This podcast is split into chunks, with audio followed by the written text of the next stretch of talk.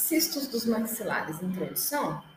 O conceito de cisto como uma cavidade patológica revestida por um epitélio é, é aceito universalmente. Varia muito quanto à localização anatômica, à histogênese, ao comportamento, à frequência e ao tratamento. Os cistos odontogênicos originam-se de epitélio que participa direta ou indiretamente da formação dos dentes. O ectoderma, que reveste o estomodeu, dá origem ao epitélio oral, e depois a lâmina dental, com seus placoides dentais. Esse epitélio está situado superficialmente ao ectomesênquimo mais profundo, derivado de células da crista neural. Ambos os tipos de tecidos são separados pela membrana basal.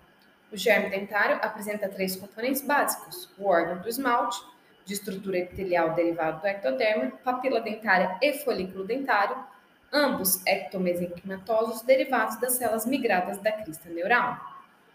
A formação e a fragmentação correta das estruturas epiteliais formadoras do dente apontam que o epitélio que origina cistos odontogênicos é proveniente da lâmina dentária ou do órgão do esmalte e seus respectivos remanescentes. Os cistos odontogênicos são subclassificados de acordo com a patogênese, como de desenvolvimento ou inflamatório.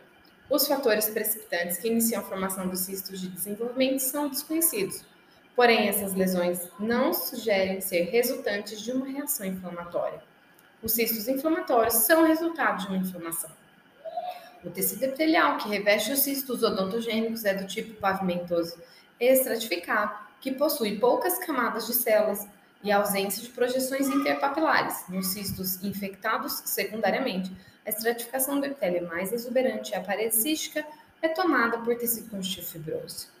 A cavidade cística é preenchida normalmente por material fluido e não raro por cristais de colesterol, também encontrados na parede da lesão. Sua origem ainda não é perfeitamente compreendida e é frequente a presença de células epiteliais descamadas e inflamatórias. Como critério de escolha, esse texto adota a classificação histológica da Organização Mundial da Saúde de 2022. Portanto, os cistos dos maxilares, incluindo alguns cistos não odontogênicos, serão abordados com finalidade didática o cisto radicular, cistos colaterais inflamatórios, cisto cirúrgico ciliado, cisto do ducto nasopalatino, cistos gengivais, cisto dentígero, cisto odontogênico ortoqueratinizado, cisto periodontal lateral e cisto odontogênico botrioide, cisto odontogênico calcificante, cisto odontogênico glandular, queratocisto odontogênico. Nova classificação da OMS. A nova edição da classificação foi publicada no início de 2022 como as anteriores, têm um impacto profundo na prática da patologia cirúrgica de cabeça e pescoço em todo o mundo. Como todas as classificações, o produto foi um consenso de especialistas convidados de todo mundo com vasta experiência em cistos e tumores odontogênicos. O painel foi guiado pelos princípios de simplicidade, relevância clínica, validade científica e utilidade para patologistas não especialistas. Mudanças foram incorporadas, resultando em uma classificação contemporânea, que fornece subsídios diagnósticos à comunidade mundial de patologias de cabeça e pescoço. Os princípios da classificação de cistos odontogênicos permaneceram inalterados em relação às edições anteriores, mas houve uma reorganização. A classificação segue a estrutura na qual as lesões mais agressivas aparecem mais para o final de cada sessão. Na classificação de 2017, os cistos dos maxilares foram divididos em duas partes principais: cistos odontogênicos de origem inflamatória e cistos odontogênicos não odontogênicos de desenvolvimento. Agora, na classificação de 2022, o título abrangente cisto dos maxilares foi usado sem qualquer subdivisão e foi adicionado cisto cirúrgico ciliado. Cisto radicular. O cisto radicular é um cisto odontogênico inflamatório associado à raiz de um dente não vital, também é chamado cisto periapical. Cisto residual é um subtipo de cisto radicular que é retido na mandíbula após a remoção do dente calçador. Características clínicas. Estão localizados no ápice da raiz dentária ou na face lateral da raiz associada a um canal radicular lateral. O local mais comum é a região anterior da maxila, onde surgem 40 a 50%, seguido da área dos molares inferiores. Caracteristicamente, os pacientes com cistos periapicais não têm sintomas, a menos que haja uma exacerbação inflamatória aguda. Estão sempre associados a um dente não vital, não responde ao teste de par térmico elétrico. O movimento e a mobilidade dos dentes adjacentes são possíveis à medida que o cisto aumenta. Os pacientes podem queixar-se de edema, mas o cisto radicular é geralmente assintomático e é encontrado incidentalmente na investigação radiológica. Pode haver uma história de dor dentária ou abscesso. O cisto radicular é o cisto maxilar mais comum, compreendendo cerca de 60% de todos os cistos odontogênicos. Há um pico de incidência na quarta e quinta décadas e um leve predileção pelo sexo masculino. Na imagem forma uma radiolocência redonda ou oval bem demarcada, com margens escleróticas, geralmente com 1 a 2 cm de diâmetro, ocasionalmente maior.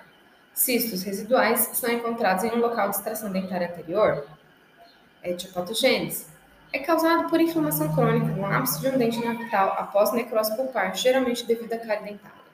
A inflamação estimula os restos celulares de malacesa a proliferar e formar uma cavidade cística, que aumenta como resultado da pressão osmótica, causando reabsorção óssea periférica. Teoricamente, à medida que o epitélio descama no lúmen e o teor de proteína é maior, o fluido entra no lúmen em uma tentativa de equalizar a pressão osmótica, ocorrendo uma dilatação lenta. A maioria dos cistos periapicais cresce lentamente e não atinge um tamanho grande. Citopatologia. Macroscopicamente, a massa cística é semelhante a um sapo.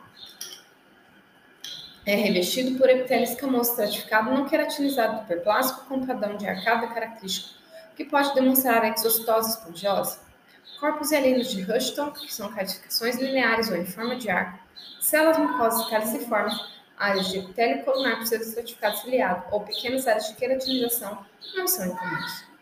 A pele do cisto consiste em tecido conjuntivo fibroso denso, frequentemente com infiltrado inflamatório contendo linfócitos variavelmente permeados por neutrófilos, plasmócitos, macrófagos estiosos, citos e raramente mastócitos e eosinófilos. Calcificação de estróficos, cristais de colesterol células gigantes multinucleadas de corpo estranho, eritrócitos e áreas de pigmentação com hemociderina no lume, parede ou ambos podem ser vistos. Devido à incapacidade dos macrófagos e células gigantes em remover o colesterol, podem formar nódulos luminais. Sua presença pode ser parcialmente responsável pela não cicatrização dos cistos nos quais o foco original de infecção foi tratado adequadamente. Algumas vezes, as paredes dos cistos inflamatórios vão conter corpos hialinos, pulso granuloma, angiopatia e alina de célula gigante, dispersos. Esses corpos se apresentam como pequenos acúmulos circunscritos de material eosinofílico que exibe uma periferia corrugada de colágeno condensado, frequentemente circundado por linfócitos e células gigantes multifoliadas. Os cistos residuais e de longa duração são menos inflamados e têm o epitélio fino mais regular. Citologia. Esfregaços de cistos aspirados podem conter células espumosas, células escamosas, mas mais comumente mostram fluido de cisto degenerativo fendas e detritos de colesterol. Nos radiculares, a patologia molecular diagnóstica não é relevante. Critérios diagnósticos essenciais: dente não vital, cisto revestido por epitélio não queratinizado. Prognóstico e previsão. A extração do dente causador ou o tratamento do canal radicular removem a causa e a enucleação do cisto é raramente seguida de recorrência. O cisto residual pode seguir apenas a extração.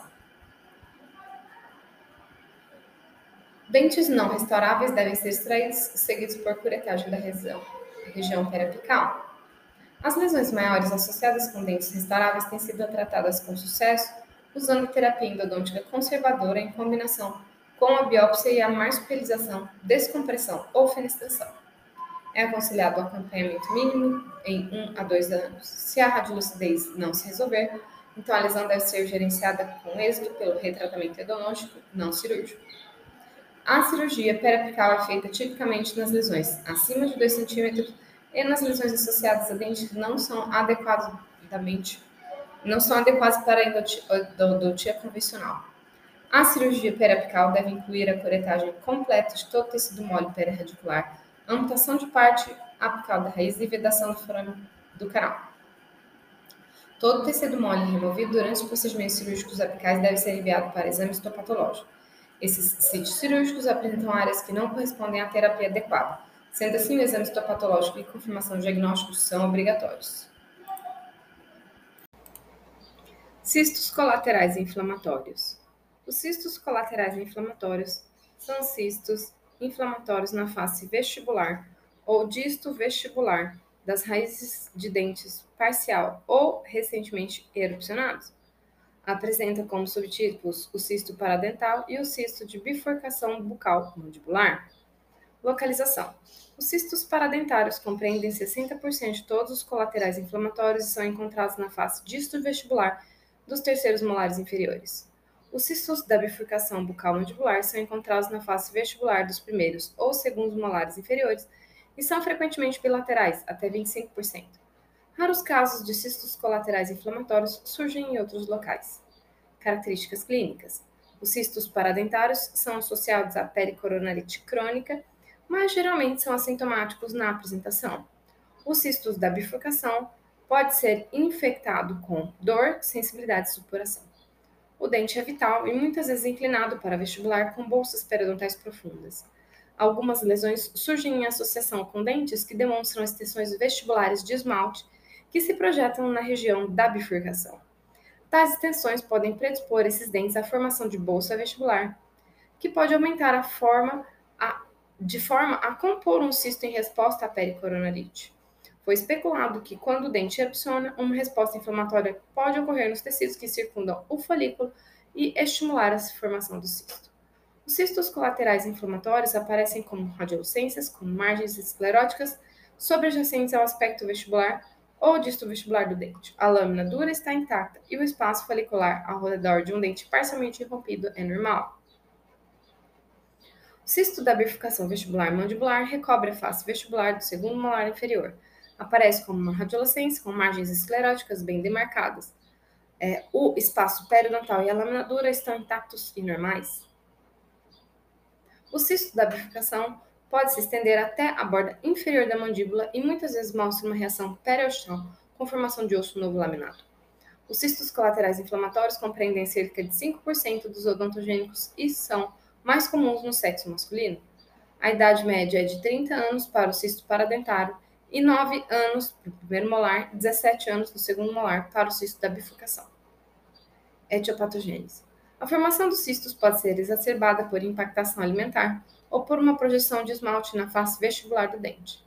A inflamação dos tecidos do folículo pericoronário gera dilatação dos tecidos que são revestidos por epitélio sucular ou juncional derivado do epitélio reduzido do órgão do esmalte. Aparência macroscópica.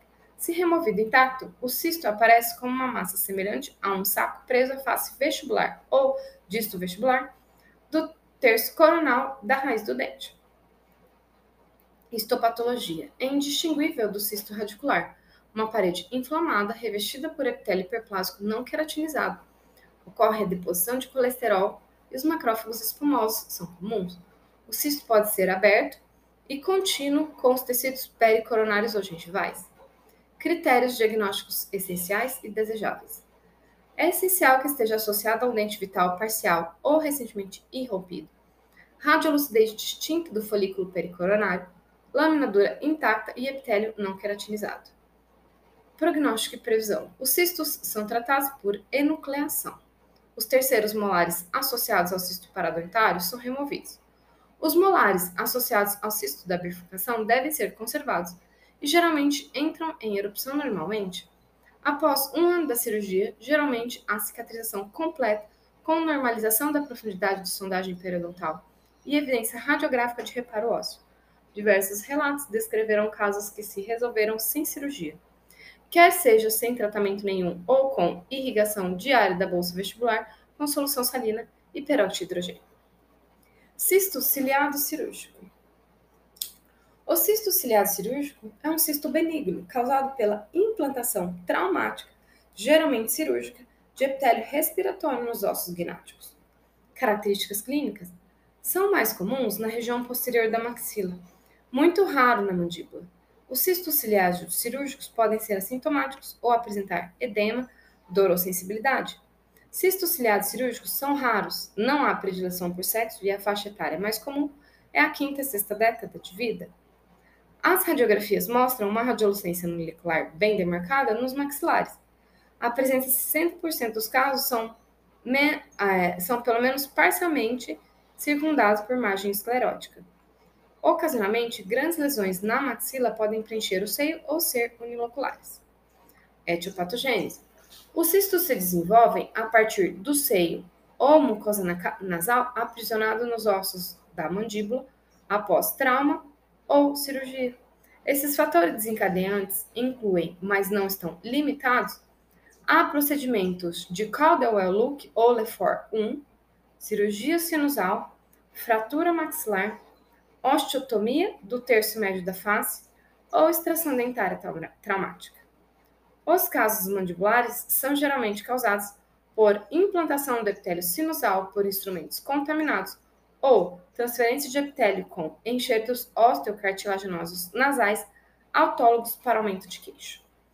Os cistos geralmente se desenvolvem após um longo período de latência, sendo o atraso relatado de até 20 anos após a cirurgia causadora.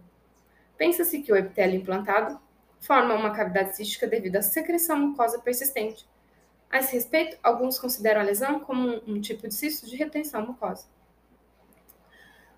Macroscopicamente, as lesões são frequentemente fragmentadas, mas mostram uma parede de cisto de espessura variável.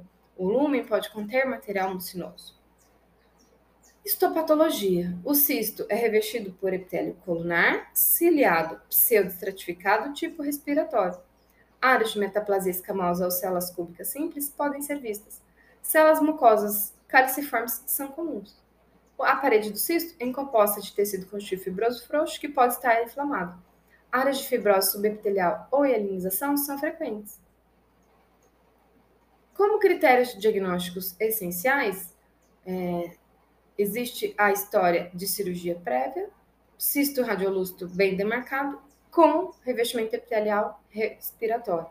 O tratamento é enucleação simples e as recorrências são raras. Cisto do ducto nasopalatino. O cisto do ducto nasopalatino é um cisto de desenvolvimento não odontogênico que surge no canal incisivo na linha média do palato duro anterior.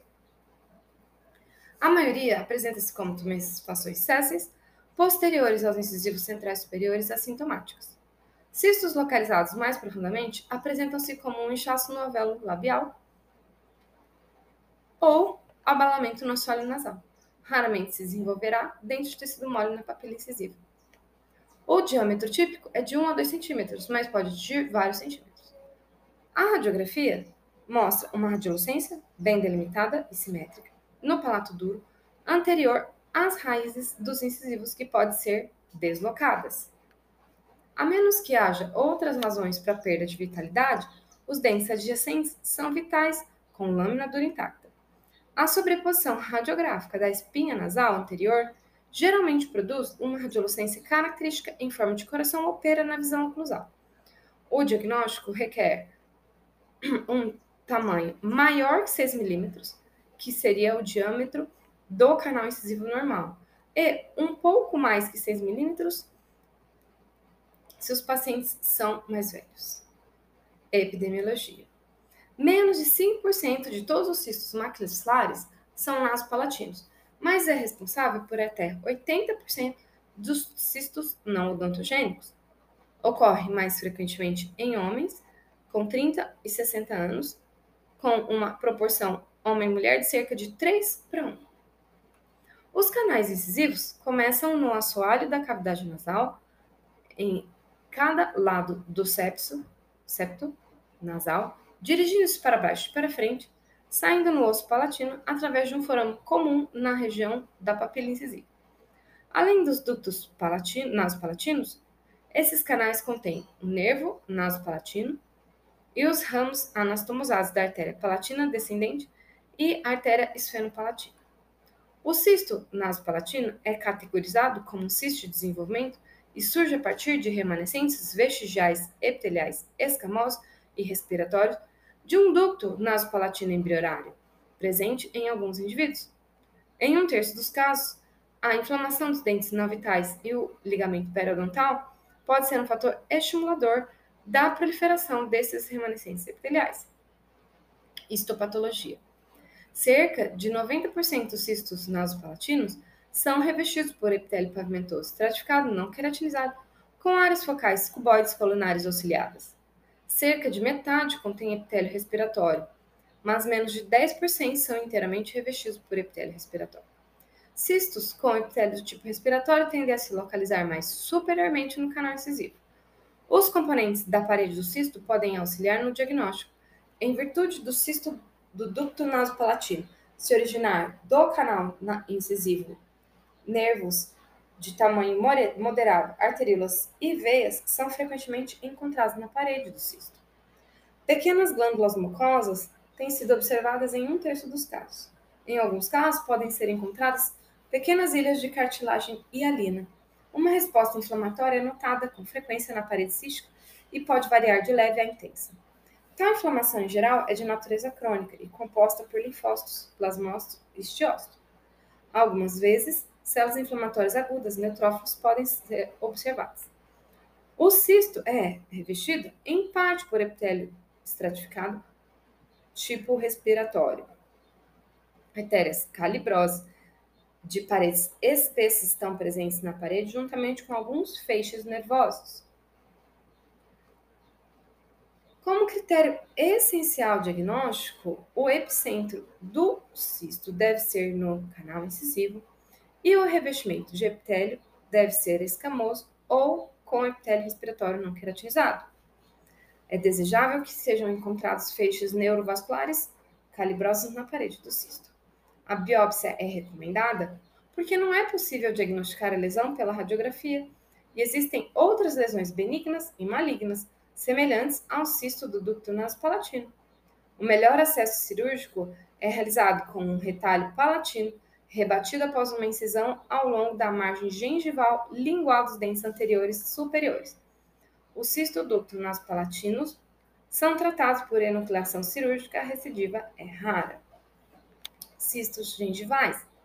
Os cistos gengivais são cistos odontogênicos de desenvolvimento que surgem na gengiva inserida ou no muco periósteo do rebordo alveolar de adultos ou lactentes. A terminologia de cisto gengival do recém-nascido e nódulos de Boom em bebês é aceitável. Características clínicas. Em adultos, a maioria dos cistos surge na gengiva, na região de premolar e canino mandibulares, ou, menos frequentemente, na gengiva anterior de maxila, quase sempre na face vestibular do alvéolo. Em lactentes, os cistos ocorrem em qualquer lugar no rebordo alveolar e dentro da maxila ou mandíbula. O cisto gengival do adulto geralmente forma um nódulo único, indolor e bem circunscrito da gengiva inserida em forma de cúpula, com menos de meio centímetro de diâmetro, às vezes com aparência translúcida cinza azulada. As radiografias não são úteis para detectar o cisto gengival do adulto, apesar da erosão superficial superficial ocasional no osso alveolar subjacente. Os cistos gengivais do lactente apresentam-se como pequenos nódulos brancos na mucosa alveolar e são frequentemente múltiplos. No adulto é responsável por menos de 5% dos cistos odontogênicos. A maioria dos pacientes está na quinta e sexta décadas de vida. É encontrado em até 90% recém-nascidos, mas é raro após 3 meses de idade. Sua etiopatogênese é desconhecida. O cisto gengival é revestido por epitélio escamoso fino, plano ou cuboide de 1 a 3 células de espessura interface plana com o conjuntivo adjacente. Espessamentos semelhantes a placas que se projetam para dentro do lúmen ou da parede do tecido conjuntivo e células claras geralmente estão presentes. A parede do tecido conjuntivo pode conter ilhas de epitélio que se assemelham a placas epiteliais. Cistos do recém-nascido geralmente são biopsiados mas são revestidos, geralmente são, mas são revestidos por epitélio queratinizado fino, que pode ter uma conexão com epitélio superficial. O cisto é revestido por epitélio não queratinizado, com espessamento semelhantes a placas que se projetam para o lume. Os cistos gengivais do adulto têm como critérios diagnósticos essenciais se localizar na gengiva inserida e ter um revestimento de epitélio fino, os cistos gengivais dos lactentes têm como critérios essenciais diagnósticos a localização no rebordo alveolar e a idade do paciente ser inferior a 3 meses. O cisto do adulto responde bem à simples excisão cirúrgica, o prognóstico é excelente, não recorre após excisão conservadora. Nos bebês, eles se rompem ou evoluem e resolvem-se espontaneamente. Cisto dentígero um cisto odontogênico de desenvolvimento dos maxilares ao redor da coroa de um dente não irrompido, com revestimento ligado à junção cemento-esmalte.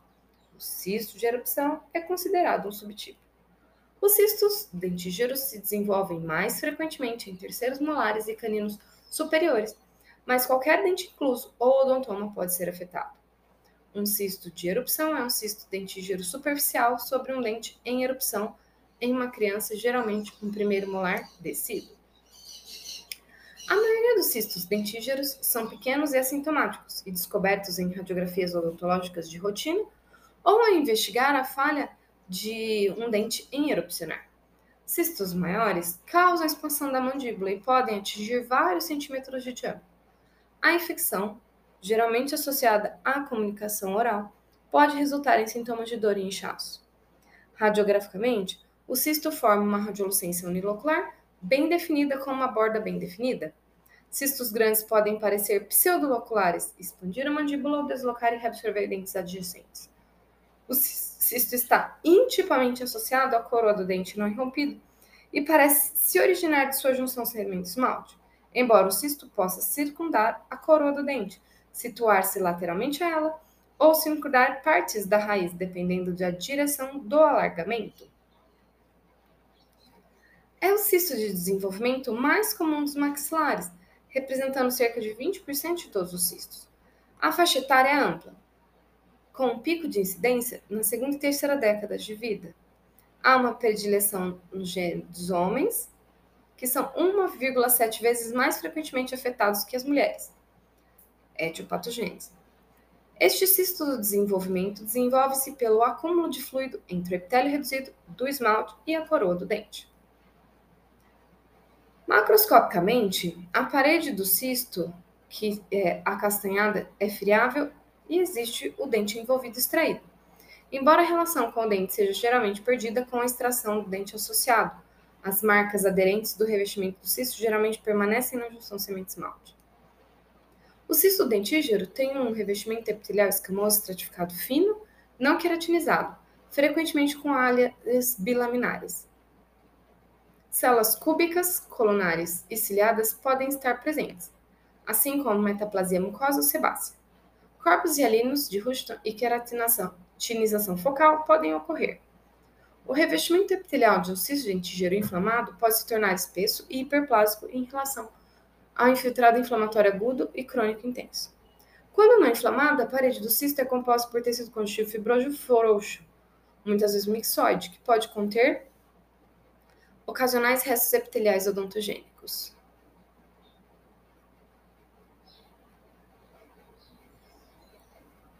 Os cistos dentígeros inflamados mostram hiperplasia e espessamento do epitélio de revestimento e frequentemente macrófagos espumosos e fendas de colesterol associadas a células gigantes que se assemelhando a um cisto radicular, histopatologicamente. Ah, como critérios diagnósticos essenciais, o cisto dentígero se apresenta como radiolucência bem definida associada à coroa de um dente não irrompido, epitélio e parede do cisto estão aderidos à junção semente-esmalte do dente não irrompido. O tratamento mais comum para o cisto dentígero é a nucleação cuidadosa do cisto junto com a remoção do dente não erupcionado. Se a erupção do dente acometido é considerada possível, então se opta por deixar o dente na posição após a remoção parcial da parede do cisto. Alguns pacientes podem necessitar de tratamento ortodôntico para auxiliar no processo de erupção do dente. Extensos cistos dentígeros podem também ser tratados por marsupialização. Essa técnica permite a descompressão do cisto, que tem como resultado a redução do tamanho do defeito ósseo. O cisto pode ser removido em um momento posterior, em um procedimento cirúrgico menos extenso. O prognóstico para a maior parte dos cistos dentígeros é excelente e a recidiva é rara após a remoção completa. Entretanto, diversas complicações potenciais devem ser consideradas, muito já foi escrito sobre a possibilidade do revestimento de um cisto dentígero sofrer transformação neoplásica para um ameloblastoma. Embora sem dúvida isso possa acontecer, a frequência de tal transformação neoplásica é baixa. Dificilmente o carcinoma epidermoide pode surgir do revestimento do cisto. É provável que alguns carcinomas mucoepidermoides intraossos se desenvolvam a partir de células mucosas do revestimento de um cisto dentígero. Cisto odontogênico ortoqueratinizado. O cisto odontogênico ortoqueratinizado é um cisto de desenvolvimento revestido por epitélio escamoso estratificado ortoqueratinizado. A maioria é encontrado na mandíbula e 65% na região do ângulo ramo. Geralmente se apresenta como inchaço e dolor, mas muitos são achados incidentais durante o exame radiográfico. Raros casos de cistos ortoqueratinizados múltiplos ou bilaterais foram relatados, mas não há evidência de qualquer associação com a síndrome do carcinoma basocelular nevoide, que é a síndrome de Gorley. São lesões radiolúcidas uniloculares esféricas bem demarcadas, muitas vezes com uma margem esclerótica. Casos ocasionais, menos de 10% são multiloculares. Até 70% de todas as lesões estão associadas a um dente impactado com semelhança radiológica, como um cisto dentígero. É raro e compreende cerca de 1% ou menos dos cistos odontogênicos, surgindo em uma ampla faixa etária com média de 35 anos de idade e pico entre terceira e quarta década. Cerca de dois terços ocorrem em homens. Etiopatogênese. O cisto odontogênico ortoqueratinizado é um cisto de desenvolvimento que provavelmente surge dos restos de lâmina dentária. Aparência macroscópica. O patologista geralmente recebe vários fragmentos de parede do cisto. O conteúdo é creme ou amarelo, com uma textura de queijo ou amanteigada. Histopatologia é revestido por epitélio escamoso estratificado ortoqueratinizado fino regular com uma camada de células granulares proeminentes e células basais cuboides discretas ou baixas. É fortemente queratinizado, muitas vezes com lamelas de queratina preenchendo o lumen. A parede é fibrosa e pode apresentar áreas de inflamação. Pode haver áreas de paraqueratinizadas ou não queratinizadas, mas estas formam uma pequena parte do revestimento e estão frequentemente associadas à inflamação. Exemplos raros incluem glândulas sebáceas no revestimento. Microcistos podem ser vistos na parede em 5% dos casos. Os critérios diagnósticos essenciais são a localização em área de erupção dentária, revestimento epitelial fino e regular com ortoqueratinização. E é desejável que ocorra camada de células granulares proeminentes e que as células basais sejam planas. A enucleação seguida de curetagem é o tratamento usual para os cistos odontogênicos ortoqueratinizados. A recorrência é rara, menos 5% após a enucleação.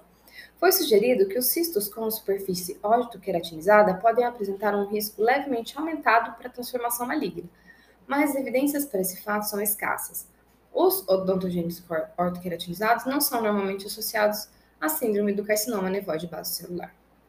Cisto periodontal lateral e cisto odontogênico botrióide. O cisto periodontal lateral é um cisto odontogênico de desenvolvimento revestido por epitélio não queratinizado com espessamentos característicos. Acredita-se que surja dos restos da lâmina dentária e represente a contraparte intraóssea do cisto gengival do adulto. O cisto botrioide é um subtipo multilocular menos comum. Características clínicas: eles surgem principalmente no osso alveolar, na região dos caninos e premolares inferiores. 70% dos periodontais laterais ocorrem na mandíbula e 85% dos botrióides também na mandíbula. Os demais são maxilares. O cisto periodontal lateral e botrioides são assintomáticos em 90% dos casos e geralmente identificados incidentalmente. Eles causam expansão do osso alveolar vestibular em 50% dos casos. O cisto periodontal lateral é uma radiolucência unilecular bem demarcada muitas vezes com margem esclerótica relacionada à superfície lateral de um dente é, irrompido. A expansão e a perfuração do osso cortical podem ser evidentes na imagem de feixe cônico em metade dos casos. As raízes dos dentes quase nunca são reabsorvidas. A maioria das lesões são menores que um centímetro. O botrioide tem aparência multilocular. Um cisto periodontal lateral típico produz uma radiolucência unilateral entre raízes de premolares inferiores. O botrioide típico mostra semelhante, mas multilocular. Eles são raros, representando menos de 1% dos cistos odontogênicos. A maioria está presente na quinta a sétima década de vida, com predominância masculina. Etiopatogênese. São de desenvolvimento e acredita-se que surjam dos restos epiteliais odontogênicos da lâmina dentária, epitélio reduzido de esmalte e restos de malacês. Histopatologia. Tem uma parede fibrosa, não inflamada, revestida por epitélio escamoso ou cúbico fino e não queratinizado, com uma a três células de espessura. Os espessamentos epiteliais focais espiralados em forma de placa estão presentes, idênticos aos encontrados com menor frequência no cisto gengival do adulto. Células claras ricas em glicogênio são frequentemente encontradas nos espessamentos. O botrioide multilocular com as mesmas características. Os critérios diagnósticos essenciais são a localização na face lateral ou entre raios de dentes vitais erupcionados e as placas epiteliais espiraladas características. E os botrioides devem ser multiloculares. A enucleação conservadora do cisto periodontal lateral é o tratamento de escolha. Na maioria das vezes, isso pode ser alcançado sem danos aos dentes adjacentes. A recidiva foi relatada na variante botrioide após a enucleação em quase 22% dos casos, presumivelmente devido à natureza policística. O tratamento cirúrgico adicional pode ser indicado para o botrioide recorrente. Cisto odontogênico calcificante.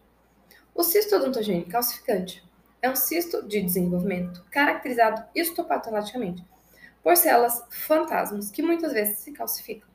Também é chamado de tumor odontogênico cisto calcificante ou cisto de Gordon.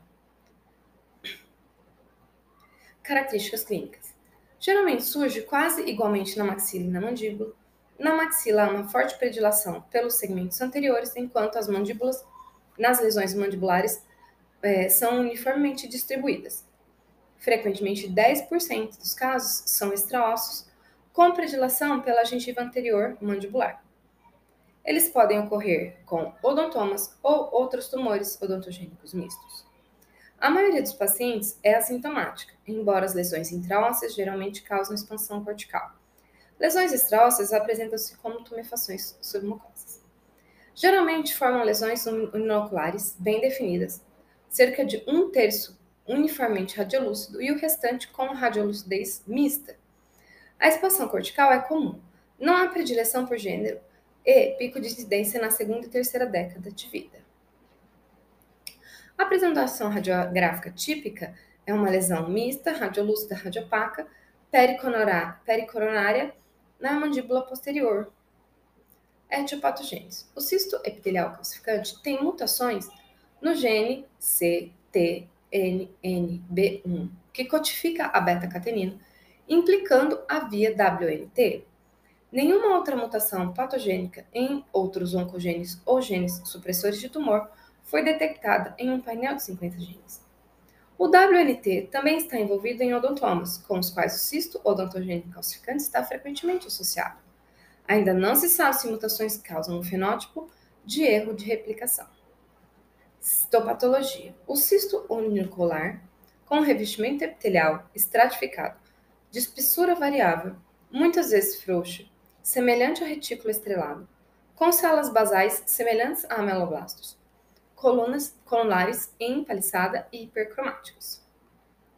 Os cistos podem apresentar proliferação epitelial intraluminal e ou mural, produzindo áreas semelhantes a ameloblastoma. As células fantasmas são células eosinofílicas pálidas, achatadas, arredondadas ou empilhadas, dentro do epitélio com contornos distintos e cariólise, resultando na aparência fantasma. Essas células são variáveis em morfologia e número e muitas vezes calcificam. Massas de células fantasmas muitas vezes passam para o tecido conjuntivo da parede do cisto, provocando uma reação de corpo estranho, induzindo dentinoide, matriz semelhante à dentina ou tecido mineralizado, sem estrutura tubular. Embora as características das células fantasmas se formam em outros tumores odontogênicos e não justificam por si só o diagnóstico de cisto odontogênico calcificante. O diagnóstico diferencial inclui tumor de células fantasmas dentinogênico e carcinoma odontogênico de células fantasmas. Os critérios diagnósticos essenciais são a arquitetura cística e numerosas células fantasmas, e é desejável que as células basais sejam hipercromáticas, colunares empaliçada, lembrando os ameloblastos, e que tenha a produção de dentinoide, cápsula. Prognóstico e previsão. Os cistos odontogênicos calcificantes são tratados por remoção cirúrgica conservadora, enucleação e curetagem. Uma revisão sistemática relatou uma taxa de recorrência de 8%. O prognóstico do paciente com cisto odontogênico calcificante é favorável Apenas poucas recidivas após a enucleação simples foram relatadas. O cisto odontogênico calcificante periférico parece ter o mesmo prognóstico que o ameloblastoma periférico, com chance mínima de recidiva após decisão cirúrgica simples. Cisto odontogênico glandular. O cisto odontogênico glandular é um cisto de desenvolvimento no qual o revestimento epitelial se assemelha ao tecido glandular. Características clínicas. Ele surge preferencialmente em regiões anteriores dos maxilares. Cerca de 75% dos casos ocorre na mandíbula. O cisto odontogênico glandular geralmente se apresenta como um inchaço indolor de expansão lenta. São radiolucências uniloculares ou multiloculares, corticadas, bem definidas.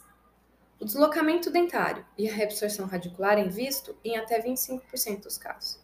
As lesões podem atingir um tamanho grande e cruzar a linha média da mandíbula.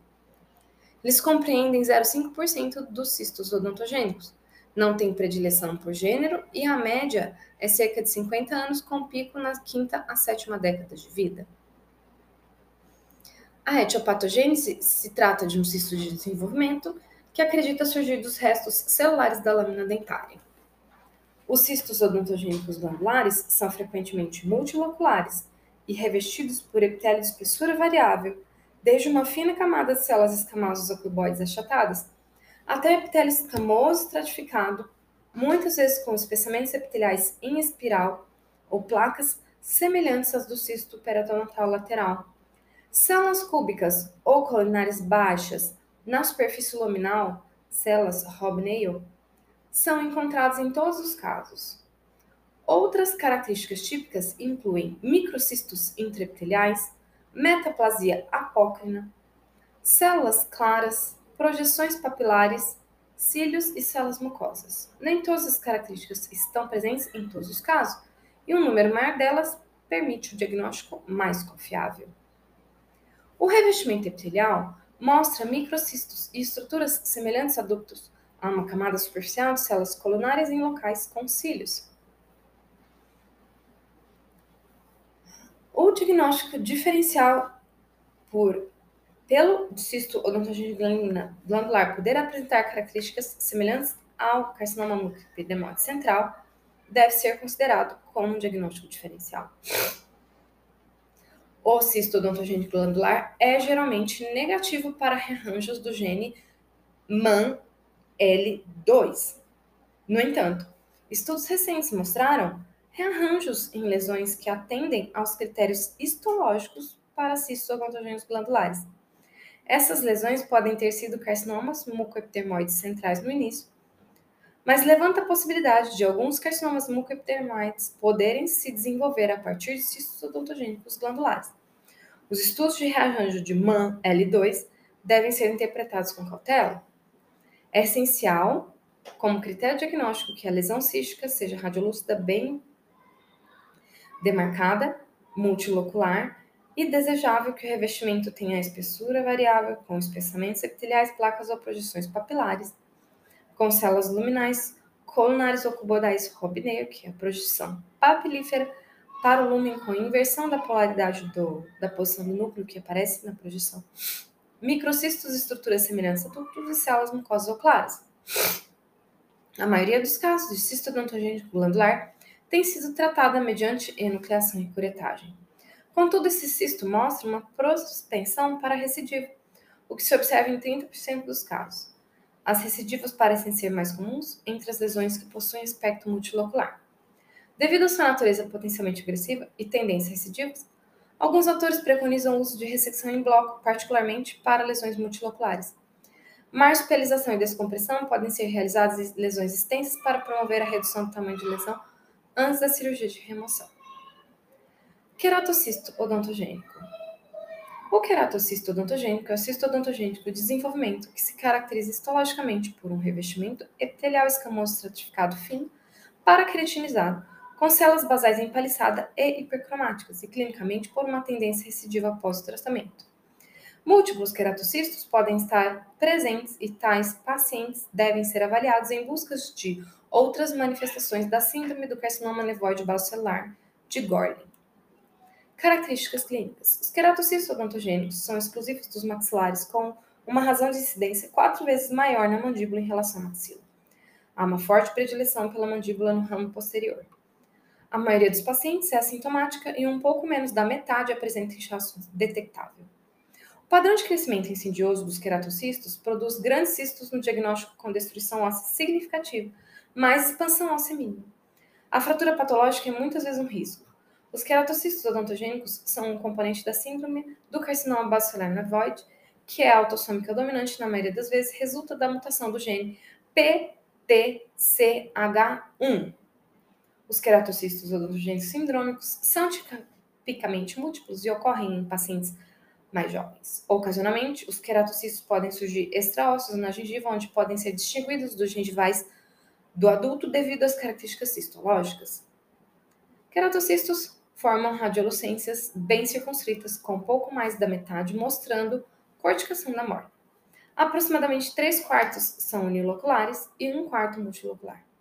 A maioria mostra pelo menos alguma expansão cortical radiograficamente, mas tende a crescer anterior e posteriormente, produzindo apenas uma pequena expansão em seu comprimento total. A reabsorção das raízes dos dentes erupcionados adjacentes aos queratocistos é menos comum do que a notada com cistos dentídeos e radiculares, sendo ocasionalmente observada.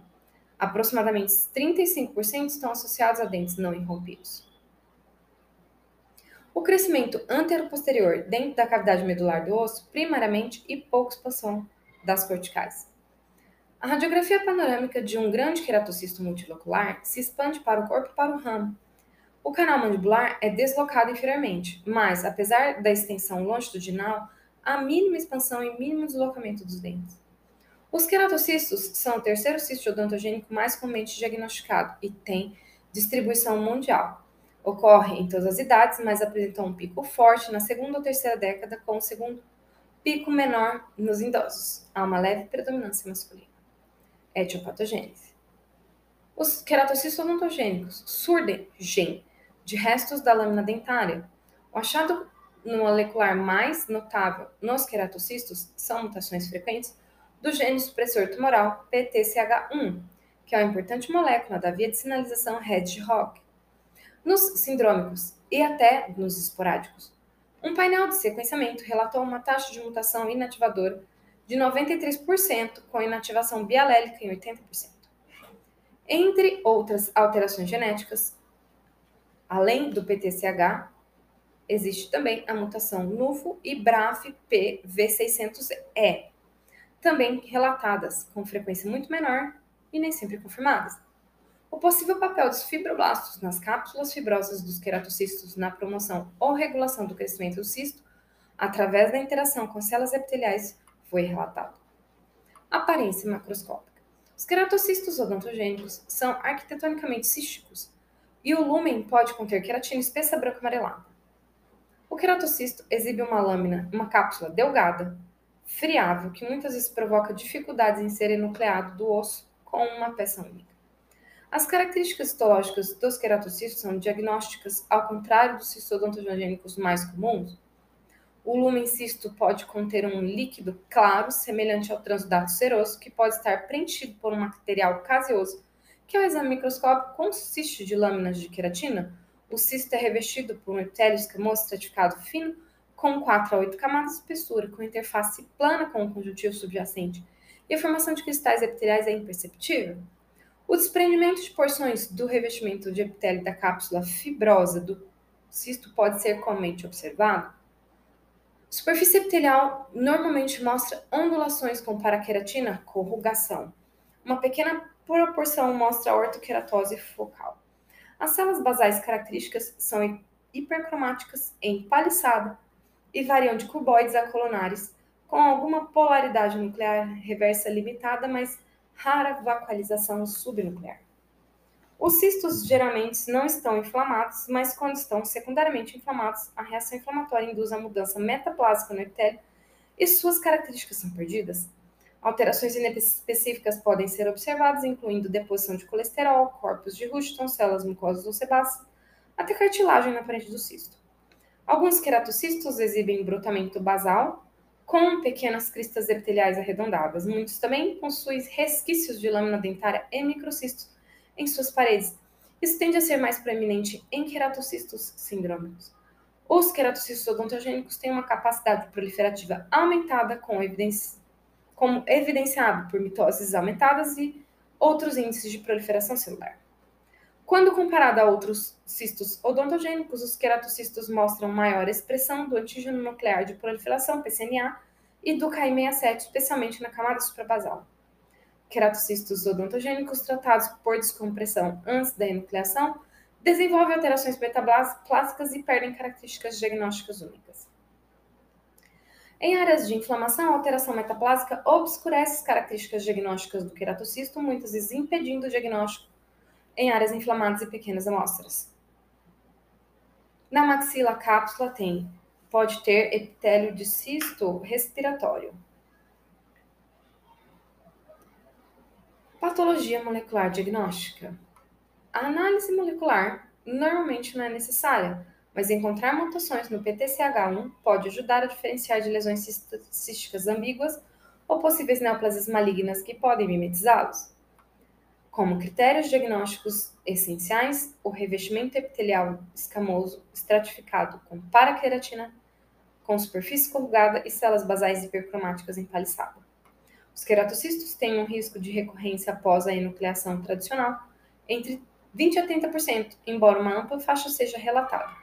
Esse risco pode ser muito reduzido por tratamento mais agressivo ou adjuvante, incluindo curetagem, ressecção, osteotomia periférica, crioterapia ou cauterização química da cavidade, com solução de carnal, carnai, carnói e excisão da mucosa subjacente.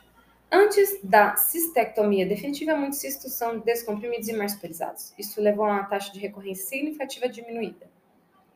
Taxas de recorrência são comparáveis para queratocistos sindrômicos e não sindrômicos. O acompanhamento clínico e radiográfico é necessário a longo prazo. Apesar da tendência a recidivas, o prognóstico para a maioria dos queratocistos é bom. Por vezes, um queratocisto localmente agressivo demanda ressecção local, seguida de enxerto ósseo. Em casos extraordinariamente raros, foi observada extensão de queratocisto até a região de base do crânio. Conclusão. A classificação dos tumores odontogênicos da OMS é publicada apenas cinco anos após a sua antecessora, que foi a quarta edição. Transcorreu mais de uma década para atualizar a terceira edição de 2005. O ritmo acelerado das tecnologias moleculares e sua potencial relevância clínica impulsionaram a OMS a reduzir o intervalo de tempo entre as edições. Algumas novas descobertas moleculares podem ter aplicação clínica e podem preparar o terreno para o início de uma nova era de abordagem de tratamento diferentes das até então comumente aceitas. Apesar da abundância de alterações genéticas moleculares correlacionadas aos cistos odontogênicos e desses achados moleculares desempenharem um papel significativo na sua patogênese, pelo menos por enquanto, nenhuma delas é característica definidora. A elucidação dessas vias moleculares abre oportunidades interessantes para terapia direcionada, seja de forma adjuvante e, quem sabe, no futuro, de forma exclusiva. A mudança mais significativa que afetou os cistos odontogênicos foi a reincorporação do queratocisto e do cisto odontogênico calcificante, comparando-se a classificação de 2005 e 2017. Agora, em 2022, permaneceram nessa classificação. A maioria dos outros cistos odontogênicos foram atualizados, mas não significativamente alterados. A sobreposição histológica entre cistos odontogênicos glandulares e carcinomas mucoepidermoides císticos é reconhecida, com a recomendação de cautela em fornecer um diagnóstico definitivo com base em uma pequena biópsia incisional. Estudos analisando reagentes do gene MAN-L2, vistos em muitos carcinomas mucoepidermoides em cistodontogênios glandulares, indicaram uma possibilidade de transformação maligna deste em um carcinoma mucoepidermoide. Os cistos não odontogênicos incluídos na, na classificação de 22 são o nasopalatino e o cirúrgico ciliado.